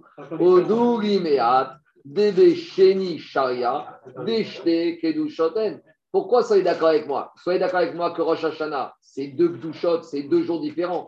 Il y en a un qui est Kodesh et un qui est Chol. Et le deuxième jour, de deux choses l'une. Soit le deuxième jour, c'est un jour de semaine, et mon œuf qui a été pondu, je peux le prendre. Et même si je dis que le deuxième jour, c'est Rosh Hashanah, même si je dis que le deuxième jour, c'est Rosh Hashanah, quand est-ce qu'il a été préparé Le pro- la veille qui était Chol? Et là, tout le monde est d'accord avec moi. Donc, soyez au moins d'accord avec moi sur le deuxième jour, parce que c'est deux Gdushot. Et là, on arrive à Marcoquette, Béamouré, Ravana, Mechaim, et on dit non. Même le deuxième jour, on n'est pas d'accord avec toi. Oh, tu sais pourquoi? Toi, tu crois que Rosh Hashanah, c'est deux jours, deux saintetés différentes. Une fois que les Chachamim ont établi que Rosh Hashanah, même en Israël, c'est deux jours, ça veut dire qu'ils ont donné à ces deux jours une, un seul jour. C'est un jour qui dure 48 heures. Et le jour, il ne s'arrête pas, le jour, il continue. Doucha c'est une seule sainteté. Ça veut dire que quoi? Quoi? On faisait deux corbanes chaque deux jours. On ne peut pas dire que c'est le même jour. Alors, on verra. Peut-être ça, alors ça, les corbanes, on verra dans Rosh Hashanah. Mais peut-être qu'on est après à la décision du Beth Amikdash. Où les Chaim t'ont dit. Parce que Chaim t'ont dit comme ça. Nous, quand on est en Chutz Laaretz, on a deux jours qui sont deux jours différents. Il fait ça, deux Yom. Mais Chaim t'ont dit, sachez que maintenant que même en Israël, dans le monde entier, on fait deux jours de Rosh Hashanah, pour nous, deux jours, c'est pas un jour. C'est pas deux jours, c'est un jour de 48 heures. Donc, en fait, la discussion entre Rabbi et Chachamim, c'est une sous-discussion. Est-ce que les deux jours de Rosh Hashanah, c'est un jour de 48 heures ou c'est deux jours d'intervalle Maintenant, à Votaï, regardez, il y a une nafkamina très importante. Parce que normalement, je vous donne, à Votaï, je vous donne une, je vous donne une nafkamina sur cette discussion. Écoute ça, Michael, la première. On sait quand on a deux jours de Yom Tov en route d'arrêt, on n'a pas le droit de préparer le premier jour de Yom Tov pour le deuxième jour. C'est quoi le principe? En Yom Tov Rishon, Mechin Yom Tov Sheni. Les Chachamim, ils te disent, tu as le premier jour du Yom Tov et tu ne dois pas gratter sur le premier, sur le compte du deuxième. Tu finis Yom Tov Rishon. Si tu as tout préparé, tu n'as plus rien à faire dans Rishon, tu vas te promener. Quand est-ce que je vais préparer Yom Tov Sheni Après la nuit du Yom Tov Sheni. Par exemple, c'est le problème qu'on a à Shavuot. Quand on finit à Shavuot, on a le problème. D'accord? Quand ça finit, à Pessah, on finit Tarat ça. Mais, donc maintenant, je vais dire comme ça Rosh Hashanah, si je dis que c'est deux jours, ça veut dire que mardi, je vais, les femmes vont devoir attendre la fin du premier jour mardi soir pour pouvoir mettre la table et préparer au CDR. Et nous, on va rentrer, on va être affamés, on va dire aux femmes, c'est où? C'est pas prêt? Qu'est-ce que tu as fait? Il est 8h30. Qu'est-ce que tu as fait? Ça va pas. Ça, si je dis que c'est deux douchottes, donc ça veut dire que j'ai Yom Rishon, Yom Yom Mais si je dis que c'est une seule doucha, quand la femme, elle prépare mardi après-midi pour mardi soir, elle prépare pour, pour le jour de Rosh Hashanah. Donc, en fonction de comme ci ou comme ça, on arrive à une nafkamina différente. C'est bon? Mais on verra la, suite dans la semaine. On y va. Je continue. En fait, la marquette entre Rabbi et Chachamim, c'est une marquette est-ce que Rosh Hashanah, c'est une doucha ou c'est deux douchas? On revient à Rabotai. Ravina Berede Ravuga À nouveau, à nouveau, Ravina, il propose une autre façon de. de euh, Ravina Berede Ravuga Amar. Lui, il te dit, il y a une autre manière de résoudre la contradiction de Rabbi et de Rabbi et ne pas être obligé de dire que Rabbi Uda, il se contredit et on n'est pas obligé d'inverser le chitot. Pourquoi? Ravina Berede Ravuga Amar, Acha Betar Negoret, Aomedet, Egadek Besim, Ve Rabbi Uda Qu'est-ce qu'on a dit? On a objecté Rabbi Uda, on a objecté Rabbi Uda, Raphaël, deux Mishnayot. On a la Mishnah du citron, où Rabbi Uda est très gentil avec le citron qui a soin des Yom et on a la deuxième Mishnah de l'œuf, où Rabbi Uda, a priori, interdirait même l'œuf le premier jour. Pourquoi cette injustice? Et Ravina, il te dit, mais attends, dans la Mishnah qu'on a ramené de l'œuf, on parle d'une poule qui était destinée à couver. Ça veut dire que la poule, elle n'était pas destinée à être mangée. Donc, ça veut dire que la poule, elle est moukse. Et Rabbi Ouda, on a dit qu'il est très sévère avec moukse. Donc, quand il s'agit d'une poule qui, a, qui est moukse, qui a pondu le premier jour de Yom Tov de Rosh Hashanah, le œuf, il est mouktsé parce que la mère était mouktsé. C'est pour ça que quoi? Qui considère que quoi? Qu'il y a le digne de mouktsé. Ma chienne, les fruits, le citron qui a sointé le premier jour de Yom Tov, le citron, il n'est pas mouktsé, puisque le citron, il était dans ta cuisine, prêt à être découpé pour servir à table. Donc, quand il s'agit d'un fruit qui n'est pas mouktsé, qui a sointé tout seul, Rabbi Houda, ça ne dérange pas. Mais quand il s'agit de la Mishnah de l'œuf qui te dit que ça le dérange le premier jour de Rosh Hashanah, tu sais pourquoi? Parce que c'était une poule qui était couveuse et donc, si elle était couveuse, elle était mouxée. Et donc, l'œuf qui sort, il est. Et on a dit que Rabbi Houda, en opposé de Rabbi Shimon, il est très sévère avec mouxé. Donc, c'est une façon, une deuxième façon, on va dire, plus noble de réconcilier Rabbi Houda en te disant ne mélange pas tout. Dans un cas, on est dans le citron. Le citron, c'est pas mouxé. Donc, quand il va sointer, eh ben, tu peux le manger. Toi. Parce que quand tu ramènes un citron chez toi à la maison, c'est pour le manger. Donc, ton citron dans ta cuisine, il n'est pas mouxé. Parce que si tu commences à rendre le citron mouxé dans ta cuisine, tu ne vas pas pouvoir manger beaucoup de choses Shabbat et Yom Tov. Est-ce que tu vas me dire que dans ton frigidaire, ta bouteille de coca est mouxée Et si ton citron est dans la cuisine, c'est qu'il n'est pas mouxé. Donc, dit Rabina, ne mélange pas tout. Rabbi Houda, dans la Mishnah du citron, il parle d'un aliment qui n'est pas mouxé, tandis que Rabbi Houda, de la poule, de Rosh Hashanah, il parle d'une poule qui est couveuse, qui est mouxée. Donc, deux choses différentes. C'est bon? Qu'est-ce qu'il y a? On y va. Les Rabbi Houda est amé mouxé. On continue à Botaï. Métivé. Maintenant, on va embêter tous les Tanaïm tous les Amoraïm qui ont voulu nous embêter, qui ont voulu nous expliquer la chita de Beth de la Mishnah. Parce que, on ne va pas les embêter les quatre, on va en embêter trois sur quatre. Parce que il y en a trois sur quatre qu'on va embêter. Comment? Parce que Rav Yosef, Rav ils ont dit qu'ils ont expliqué l'œuvre de la Mishnah, par rapport à la Xéra, à cause des fruits qui, ont sointé, à cause des fruits qui sont tombés de là, à cause du jus qui a sointé. D'accord? Ça, c'était Rav Yitzhak, Yosef. Alors, on va les embêter cela. Comment? On ramène une braïta. Alors, on y va. La braïta est claire. Et betsa chez Shabbat. Si on a un œuf qui a été pondu Shabbat, et si on a un œuf qui a été pondu Yom Tov, en metalterin ota. On ne peut pas le déplacer. Il est mouktsé cet œuf. Et on ne peut pas le déplacer pour servir comme d'un calpier. Vegorismorba karemita ni pour recouvrir un, un, objet, ni pour caler un lit. Aval kofé alea et takiri bishvil shirot mais on va pouvoir mettre un ustensile dessus pour ne pas qu'il se casse. Donc, à ce stade-là, la braïta, ne nous embête pas. Parce que cette braïta, elle te parle de quoi? Elle te parle d'un œuf qui est mouxé. Alors, ils vont te dire, les Amoraïm, que cette Mishnah va comme Rabbi Houda, mais qu'eux, ils pensent comme Rabbi Shimon. Mais ce qui nous intéresse, c'est la suite, c'est la suite de cette braïta.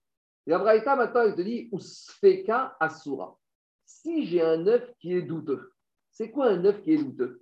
Alors, à ce stade-là, c'est qu'on ne sait pas quand est-ce que cet œuf il a été pondu. Toi, tu es parti lundi soir de Yom Tov à la synagogue. Quand tu es parti, il n'y avait rien. Maintenant, tu pars pas à la nuit. Tu es parti alors qu'on était encore 10 minutes avant l'entrée de la fête.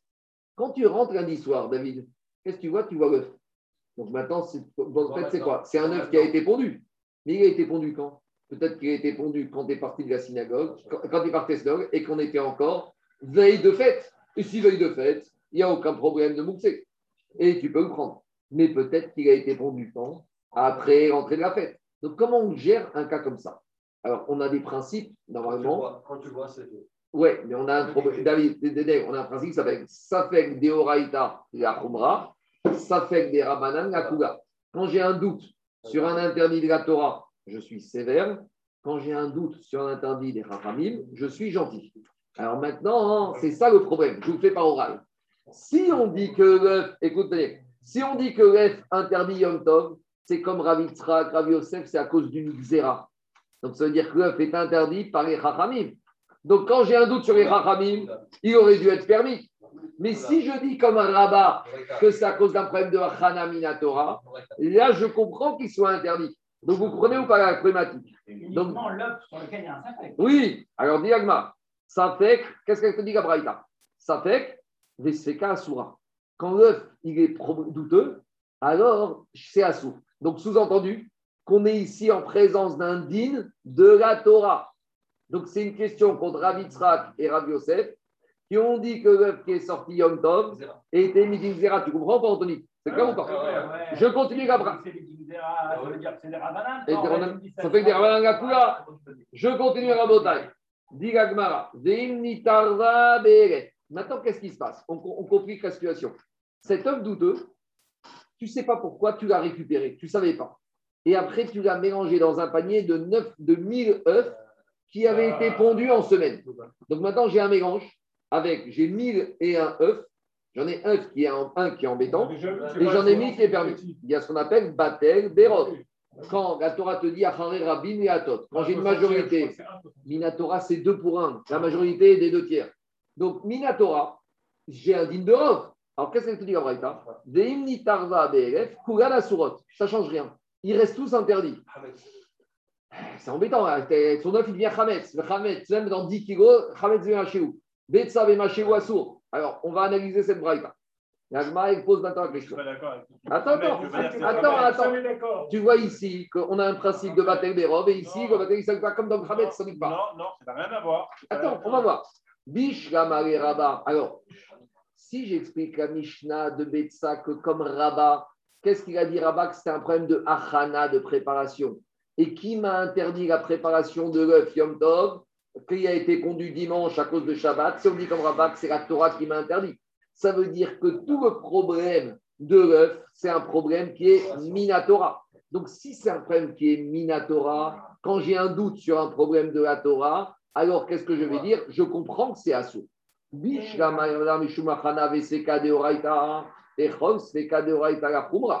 Et là, les Rav Yosef ou Rav Yitzhak. Mais j'ai un problème avec les deux derniers Amoraïm. Rav Yosef et Rav Yitzhak qui m'ont expliqué que tout le problème de la Mishnah, c'est une xéra. C'est une xéra, ça veut dire que c'est une mesure d'ordre rabbinique. Et si c'est une xéra, sveka des Rabanani. Et on a un principe des chol, sveka des Rabanan, la kula. Donc, je ne comprends pas pourquoi cet œuf il est assourd d'après Rav Yitzhak et Yosef. Donc, Rav Yitzhak et Yosef qui sont des Amoraïm, il faut qu'ils m'expliquent la Braïta. Et avec leur logique, on n'arrive pas à expliquer la Braïta. C'est clair ou pas la question la la. Si je dis qu'il y a un œuf qui est douteux, c'est quoi le doute de l'œuf? Est-ce qu'il est pondu avant Yom Tov ou après Yom Tov? Donc c'est un doute. Tu ne sais pas quand est-ce qu'il est sorti. Maintenant, les Chachamim, si je dis que qui m'a interdit l'œuf de Yom Tov? C'est les Chachamim. Donc maintenant, peut-être cet œuf, il est interdit parce qu'il est pondu Yom Tov, mais c'est un interdit d'après qui D'après Chachamim. Maintenant, je ne suis pas sûr. Je suis pas sûr qu'il a été, un- qu'il a été J'ai pondu. compris ça, mais c'est la question Ah, Rav Yitzhak, moi, qui est lui qui dit que c'est Achana. Non, Rabat, il te dit c'est Achana. Donc comment tu comprends Donc il n'y a pas de question sur Rav. Rav- C'est ce que dit Agmara. Rabat, il n'y a pas de question. Ah d'accord. La question, c'est que sur Ah, et d'accord, Yosef. On est clair. Alors dit Agmara, répond Agmara. En fait, tu t'es trompé. Cet œuf douteux, c'est pas est-ce qu'il a été pondu avant Yom Tov, après Yom Tov. On parle d'un autre doute. Quel doute? Amaré, c'est pas Atan, mais ça fait préfa. Ici, en fait, cet œuf, il a été pondu par une poule qui Tarek. peut-être, cette poule, elle est tarek. C'est-à-dire qu'on a amené la poule, on voit qu'elle n'est pas très en forme. On appelle le vétérinaire, il te dit celle-là, j'ai un doute si elle va dépasser l'année. Donc maintenant, si elle est taref, il y a un principe, quand la yot semina tamé, tamé, quand j'ai un œuf qui sort d'une poule taref, l'œuf, il est taref, entre guillemets, assourd. S'il sort d'une poule qui est peut-être taref, l'œuf, il est safek taref. Maintenant, taref, c'est indigne de la Torah ou des rabbins? C'est indigne de la Torah. Donc, ça veut dire que maintenant, je reviens dans un safek qui est de la Torah. Diga Gmara Mare Safek, il te dit c'est Fanatan et Safek Trépa. Ici, on parle d'un cas qui est Safek Taref. Tout va bien? Donc maintenant, je relis la Braïta. Tout va bien, mais tout va aller très mal. Parce que je relis la Braïta. Quand j'ai un œuf qui est douteux, douteux de quoi S'il est caché ou pas caché. Donc là, c'est interdit. Et là, Rav Yitzhak et Rav Yosef, ils sont d'accord. Parce qu'ils vont te dire, on n'est pas du tout ni dans un xéra, ni dans du problème de Moukse, on est dans quoi? On est dans un problème de cache-route. Et cache-route, c'est Minatora. Donc c'est pour ça, il te dit, cette braïta ne nous embête pas du tout. Nous, on maintient notre position dans Betsa de Yom Tov, parce que c'est un problème de, de, de, quand est-ce qu'il est sorti, un problème de Xéra, mais ici, c'est un problème Minatora. Minatora, dans un cas de doute, je fais abstraction. Dis, Agma, très bien. Continue la suite de la braïta. La suite de la braïta, il t'a dit que cet œuf douteux, il s'est mélangé avec mille œufs cachers. Donc, si tu me dis que c'est un doute sur la cache-route, maintenant, dans une marmite, dans une marmite, j'ai quoi? J'ai 1000 œufs cachers et un œuf douteux. J'ai un doute de bitoubérov. De la même manière que quand j'ai un morceau de porc, même pas un safek, quand j'ai du vrai porc qui est tombé dans une marmite avec du vrai cachère, midera banane 60 fois, mais minatora, tout s'annule. Donc, si déjà dans un vrai issour, le issour, il se dissout dans la cache-route, a fortiori que ton œuf douteux, Minatora, il va se dissoudre. Et là, tu ne lis plus du tout la Braïta, et là, là, ta Braïta, elle est incompréhensible. C'est l'action d'Agmara. Amaré, et, en fait, si quand on parle de Sefa, il y a deux parties. Il y a, Sef- il Recha Sefa et Sefa Sefa. Parce que dans, dans la Braïta, il y a, il y a la Sefa et il y a la Sefa de la Sefa. Donc, la deuxième partie de la Mishnah, c'est pour nous dire le Safek, ça c'est la première Sefa, douteux. On a dit que c'est douteux de cache-route. Alors, regarde la dernière, dernière partie de la Braïta. Quand ce douteux, il s'est mélangé avec mille cachères, on y va. Amaré, c'est fait un et fait prépa. Toi, tu me dis club douteux, et ça fait prépa. Iachi, alors continue la braïta. Mais ma sefa, qu'est-ce qu'on a dit? Mitarva beref kuran asurot. Donc maintenant, j'ai un problème. Ils sont tous interdits. Mais pourquoi ils sont tous interdits? Quand j'ai de la viande cachère dans du pas cachère, si j'ai un robe, tout va bien. Ici, j'ai 1000 œufs cachères et un pas cachère à cause. Allez, c'est même pas un œuf pas cachère. C'est un œuf peut-être, non mais Daniel, peut-être pas cachère. Et donc j'ai deux choses. J'ai peut-être pas cachère mélangé dans 1000 cachères, et tu me dis que c'est assourd. La braïta, elle ne peut pas se lire la braïta comme ça. C'est contraire à tous les principes qu'on a dit, a priori. C'est bon? Dit Agmara, Iamar, donc Agmara il remet en cause. elle te dit. Iamar Tabishama, ça fait Yom Tov, ça fait Krol,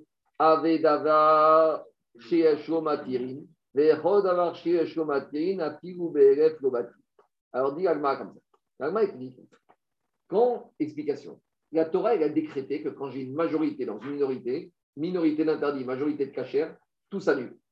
Mais les Chachamim, ils sont venus, ils ont, ils ont un peu nuancé, ils ont fait une sorte de barrière sur cette dîme. Vous savez ce qu'ils ont dit? Ils ont dit, tu sais, le dîme de Bitou Berov, il est bien, mais il est un peu, c'est un peu embêtant, parce qu'il peut arriver à des légèretés. Parce que, c'est la phrase aussi, ah, il y a, bataille, il y a Bitou Berov, ça s'annule. Alors les Chachamim, ils ont un peu nuancé, ils ont donné des limites. Ils ont dit, c'est vrai que la Torah, Mina Torah, Berov, ça s'annule. Mais ils ont dit, dans certains cas, on va suspendre cette permission de la Torah. Donc, ils sont dans leurs règles, les Chachamim. Ils ont le droit de dire Batel Berov, ça s'applique, sauf dans certains cas. C'est quoi dans certains cas? Une entité C'est qui particulière. Avant l'entité. Première chose. D'abord, je vous une chose. Quand quelque chose sera toujours interdit, les Chachamim, ils ont laissé le digne de Batel Berov. Explication. Quand j'ai du porc qui se mélange dans du cachère, si tu ne laisses pas le digne de la Torah, ton mélange, il ne sera jamais permis. Parce que ton porc, il ne va pas devenir cachère. Sauf peut-être qu'on viendra avec Machiach, peut-être. Mais en attendant, ta marmite, tu vas la mettre au congélo, mais même dans 20 ans, ton mélange, il sera assourd. Donc, quand les Chachamim, ils ont dit, on laisse le din de la Torah, la Torah a pris, tout va bien. Mais quand la chose interdite, elle n'est que momentanée, les Chachamim ont dit, tu sais quoi? On va attendre. On va suspendre le din de Bitouvirov parce que de toute façon, dans deux, trois jours, le problème il va s'arranger de lui-même. Quand j'ai un œuf qui est né Yom Tov, si j'ai un problème, est-ce qu'il est né avant Yom Tov, après Yom Tov, et qui s'est mélangé dans 1000 œufs, qu'est-ce qu'ils ont dit, Chaim? Tu sais quoi? Je ne vais pas autoriser à manger ces 1000 un œuf demain. Tu sais qu'est-ce que tu vas attendre? Tu vas attendre 48 heures, et dans 48 heures, ils sont tous permis. Donc, quand j'ai quelque chose qui finalement, de lui-même, va devenir permis, et Chaim t'ont dit, tu sais quoi La Torah, elle a été optimiste, mais on limite, dit Rashi, mahmir. Les Chaim, ils ont été mahmir sur le din de Batel Berov, parce qu'ils ont dit, on n'a pas besoin de ça. Dans le cas du port, si tu attends 20 ans, qu'est-ce qui va se passer? Rien. Donc, les Chaim, ils ont laissé Batel Berov. Dans Davar, chez. C'est quoi Davar chez Quelque chose qui va être permis. Quelque... Peut-être peut ça. Ils ont une la psychologie humaine. Comme, comme, il y a, comme il y a le port, si tu ne laisses pas le Bitou Berov, les gens vont faire n'importe quoi. Et là, même si tu dis qu'il n'y a plus de Batel Berov, parce que Batel Berov, c'est à porte ouverte à tout n'importe quoi. Hein. Alors, ils ont dit, même si on met, on interdit Batel Berov, comme de toute façon, dans deux jours, tous les problèmes sont solutionnés, alors on laisse. Et Kabbalah Peut-être, il faut voir. Alors, Diagma. Diagma comme ça. Je reprends dans les mots. Et on revient. Iamarta Bishkama Safek Yom Tov Safek Chol Davar. Donc, comment expliquer la Braïta qui dit que quand ça s'est mélangé, tout est assaut? Alors, si je dis que l'œuf douteux, c'était un problème, est-ce qu'il a été pondu avant Yom Tov ou après Yom Tov? Alors là, je comprends que tout le mélange est interdit. Pourquoi? Parce que cet œuf, c'est juste un problème de 24-48 heures. Mais dans 48 heures, tout est interdit. Donc, je comprends la Braïta que même quand ça s'est mélangé, tout est assourd, parce que les Chachamim, ils ont dit, on suspend. Il te dit, Ima sefani tava beref kanatzorot yamarta bishka sektotov safek chorave davar sheesh komatin, ve davar sheesh komatin afigu beref komatin.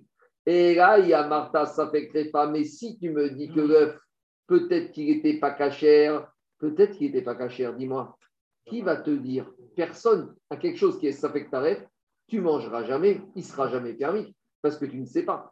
Et donc, dans ce cas-là, Davar Shen Hi, Vetevater Beruba. Donc là, tu te retrouves dans une impasse parce que c'est quelque chose qui ne sera jamais permis. Donc là, les Chachamim n'ont pas légiféré. Là, on reste avec le din de Batel, mais Minatora. Et donc, les 1001 et 1 œufs auraient dû être permis. La Braïta dit que ce n'est pas permis.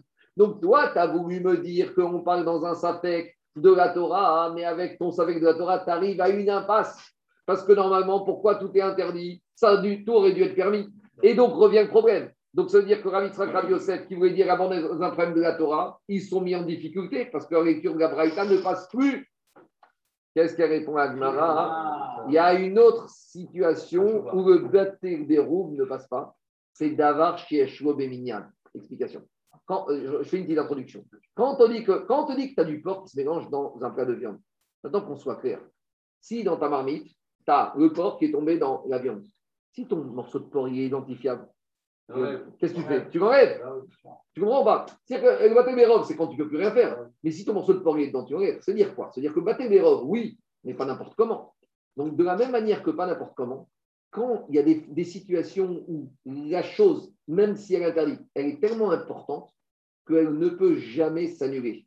En l'occurrence, quelque chose qui est dénombrable, identifiable, ne peut jamais être annulé. Et c'est ça qu'ils te disent. Ils te disent un œuf, c'est suffisamment rachou pour être tout seul une entité individuelle, que même si je dis qu'il s'agit d'un digne de la Torah, les Chachamim vont dire Davar Sheeshlo Beminyan. La Torah, quand elle a parlé de Batel ce n'est pas dans ce cas-là. Quand j'ai un problème de Batel ce n'est pas dans ce cas-là. Dans ce cas-là, il n'y a pas de Batel Berov. Donc, explication. Rav Yitzhak et Rav Yosef, ils te disent la Braïta, elle ne parle pas du tout dans un cas Midera Elle parle dans un cas Minatora. Nous, on a parlé d'après de Zerot. La Braïta qui te dit que ça fait qu'il a source, un ça fait de la Torah, taref ou pas taref. Ah, mais c'est taref, quand il s'est mélangé, comment t'expliques à fin qu'il n'y a, pas, il a, pas Ah, il y avait tout Vérov Non, parce que première cas de tentation, d'avoir chez Matiri. Mais, mais la Torah, c'est jamais Matérine Non, parce que c'est quelque chose qui est dénombrable. Et quelque chose qui est dénombrable, même le bitou Bérov de la Torah, c'est logique. Ça n'est pas quelque chose qui est identifiable. Prenez, je veux dire, un être humain. Est-ce qu'ici, non Est-ce Il peut que. être dénombrable, mais pas reconnaissable. Quoi Il Ça change rien. À partir du moment où il est dénombrable, ça veut dire que. euh, prends un être humain. Est-ce que tu peux dire qu'un être humain, il est, il, est- il est battel dans les autres? Un être humain, c'est un monde pour soi. Il est quel, euh, la camina dans la La zone? Logique, la logique, c'est qu'étant donné qu'on verra quelque chose qui est dénombrable, qui est individuel, dans la tête de la personne, quelque chose qui est dénombrable, ça veut dire que cette entité-là, tu lui donnes tellement d'importance que tu ne peux pas dire c'est rachou. Tu ne peux pas dire je fais abstraction de ça. Il n'y a pas d'abstraction. D'accord? Une pièce de 5 centimes, peut-être tu feras abstraction. Un billet de 500, tu ne fais pas abstraction. Ici, ce n'est pas une question de valeur économique, c'est une valeur de la personne. Par exemple, quelque chose est dénombrable, est identifiable, pas identifiable, est dénombrable, ça veut dire que c'est suffisamment rachou. Le bitou berov, il ne s'applique pas dans un, quelque chose qui est suffisamment rachou. Pour annuler quelque chose, il faut que la chose elle soit avant tout négligeable. peur de la perte et que la personne, justement, va se tendre. Les Chachamim, ils ont dit non. Donc, ça que dit l'Agmara. Dit Marta Savek Treva. Dit l'Agmara, Vechi Tema. Alors, tentative de réponse de l'Agmara. Ravi Yitzhak et Ravi Yosef vont te dire de quoi on parle. Betsa Chashuva. Un œuf, c'est Chashuv. Vélo Batra. Et ça, ça nulle pas. Donc, dit l'Agmara, très bien. Mais qui t'a dit qu'un œuf, ça, ça nulle pas? Qui t'a dit qu'un œuf, c'est Chashuv Alors, ça, c'est une autre discussion. Dit l'Agmara, une discussion. Alors, il y a deux avis. Il y a un avis qui te dit quand je vais au marché, alors je vais acheter des œufs. Alors, je vais demander au monsieur, vous avez des œufs, bien sûr, allez au rayon là-bas. J'arrive au rayon, il y a des boîtes de 36, il y a des boîtes de 24, il y a des boîtes de 12, il y a des boîtes de 6, et il y a des œufs à indi- individuel. Donc, quand j'ai quelque chose qui même si ça se vend en groupe, mais que c'est possible que des fois, j'ai une personne qui va demander un œuf, ça suffit déjà pour que ça soit rachou. Ça, c'est un avis. Donc, si je dis comme ça, tout va bien.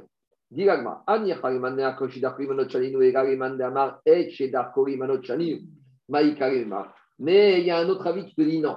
Il n'y a que certaines choses qui doivent être vraiment euh, toujours individuellement. Quand un œuf il est vendu soit en groupe, soit individuel, c'est pas assez pour être rachou. Pour que quelque chose il soit rachou, il faut que systématiquement il soit vendu individuellement. Il y a des objets, d'accord Une boutarde, c'est toujours une boutarde. D'accord Tu as des paquets de 5 boutardes, mais c'est la boutarde. D'accord Donc, il y a des objets comme ça qui sont systématiquement vendus à l'unité. Donc, d'après cet avis, pour être rachou, il faut que ce soit systématiquement vendu à l'unité pour que ce soit rachou. Oh non, pardon. Et donc, ça veut dire que maintenant, j'ai un problème parce que l'œuf, des fois, c'est vendu à unité, mais ce n'est pas systématiquement vendu à unité. Donc, d'après Sman de Hamar, on revient avec. Regardez, raisonnement. D'après Sman de Hamar, on revient qu'un œuf, ce n'est pas systématiquement vendu à unité. Donc, d'après Sman de Hamar, ce n'est pas tout le temps rachou. Si ce n'est pas tout le temps rachou, ça devrait s'annuler. Si ça devrait s'annuler, je ne comprends pas la Braïta d'après Ravitra et Rav Yosef. Voilà la question de la Gemara. C'est clair ou pas Je reprends le raisonnement. On a dit que pour Ravitra et Rav Yosef, vont dire qu'on est dans un Safek taré. Donc, Safek Minatora. Safek Minatora, il va avoir Batel Berov, d'avoir chez Nengo. On te dit oui, mais pourquoi alors ils sont tous interdits? Si c'était Taref, ça aurait dû être Batel Berov. C'est pas Taref parce qu'un œuf, c'est Rachou. D'après la logique qu'un œuf, ça peut être Rachou parce que des fois c'est vendu en gros, des fois à l'individu, je veux bien. Mais d'après la logique, il te dit que pour que ce soit Rachou, il faut que ce soit systématiquement vendu à l'unité. Et tant que ce n'est pas systématiquement vendu à l'unité, ce n'est pas Rachou, il aurait dû avoir Bitou. Donc je ne comprends pas Braïta. Or, va dans ton primeur, tu verras que les œufs, des fois c'est vendu à l'unité, mais tu as aussi des paquets de 6 et de 12 œufs. Donc d'après Span Hamar, j'aurais un énorme problème. Alors juste, je fais rapidement, c'est qui qui dit Span Hamar Alors d'abord, on ramène cette marocaine. C'est où ce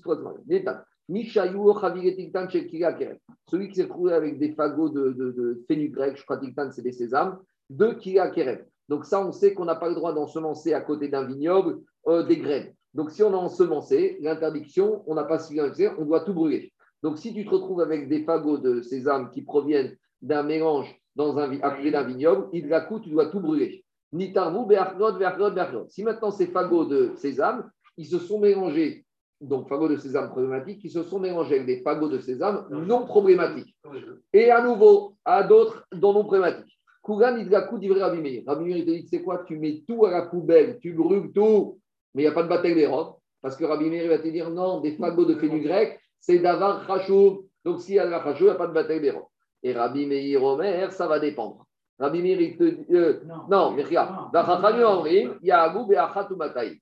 Et Rachamim, il te dit, ça va dépendre. Il y aura un bitou. Mais ici, dans Kira Kerem, ce n'est pas un soixantième, ce n'est pas deux tiers, c'est un deux centième. C'est une mesure à part, là-bas, c'est un ratio très important. Et explique Agmara la Mishnah. Shaya Rabbi Meir Omer et Manot Mikadesh. Rabbi Meir, te dit, c'est uniquement ce qu'on a l'habitude de compter à l'unité qui va être Kadosh ici, qui ne va pas s'annuler. Vachachamim te disent non. Enome Kadesh et Varim il n'y a que six produits qui sont considérés comme étant systématiquement vendus à l'unité. Et Rabbi Akiva Omer, Shiva. Rabbi Akiva, il dit il y a sept produits. Veouen, c'est quoi les sept produits? Ego Zeperer, donc c'est des sortes de limonée de grenade, Chaviot, Stumot, des fûts de je sais pas quoi, Vechalif Tardine, des brettes, des calcrécrouves, des trognons de choux, des draats kévanit, de la courge, et des, des, des c'est des brettes qui sont grecs. Rabbi Akiva Mosif, Al Kikarot Shel Baye- Arabaye. Rabbi Akiva rajoute un septième produit. Et. Donc, si c'est des produits qui sont susceptibles de rentrer le problème des trois premières années, ça, dans cette configuration-là, et si c'est des problèmes de mélange de, de, potager et de, et vignoble, c'est dans ce problème-là. Et par rapport à cette discussion, on a dit comme ça. Rabbi Yochanan Amar et Manot Shaninu. Rabbi Yochanan dit c'est uniquement ce qui est systématiquement dénombrable à l'unité. Et Rabbi Shimon ben Akish Amar, et Rabbi Shimon te dit Kol Shedar Kore Manot Shaninu. Tout ce qui, des fois, est dénombrable, ça suffit. Alors, on y va. Ben si je dis quand Rabbi Shimon ben tout, ce qui est des fois dénombrable, alors c'est Khachouv. Alors là, je comprends que ça ne s'annule pas. Parce que pour Esh Lakish, même si ce n'est pas systématiquement, dès que c'est des fois un peu dénombrable, c'est Khachouv. Si c'est Khachouv, il n'y a pas d'annulation, c'est pour ça que tout est assaut. Et là, les Rabbi Yohan, mais Rabbi Yohan qui te dit que pour que ce soit Khachouv, il faut, il y a uniquement ces sept produits. Et dans ces sept produits rabotailles, on ne trouve pas les œufs. Ça veut dire que pour Rabbi Yochanan, les œufs ne sont pas dénombrables systématiquement, donc ils ne sont pas rachou. Et s'ils sont pas rachou, ils auraient dû s'annuler. Et je comprends, comprends pas pourquoi dans ce panier, je n'ai pas tout annulé. Et donc, forcément, j'ai un problème avec Rav Yitzhak et Rav Yosef. Lui,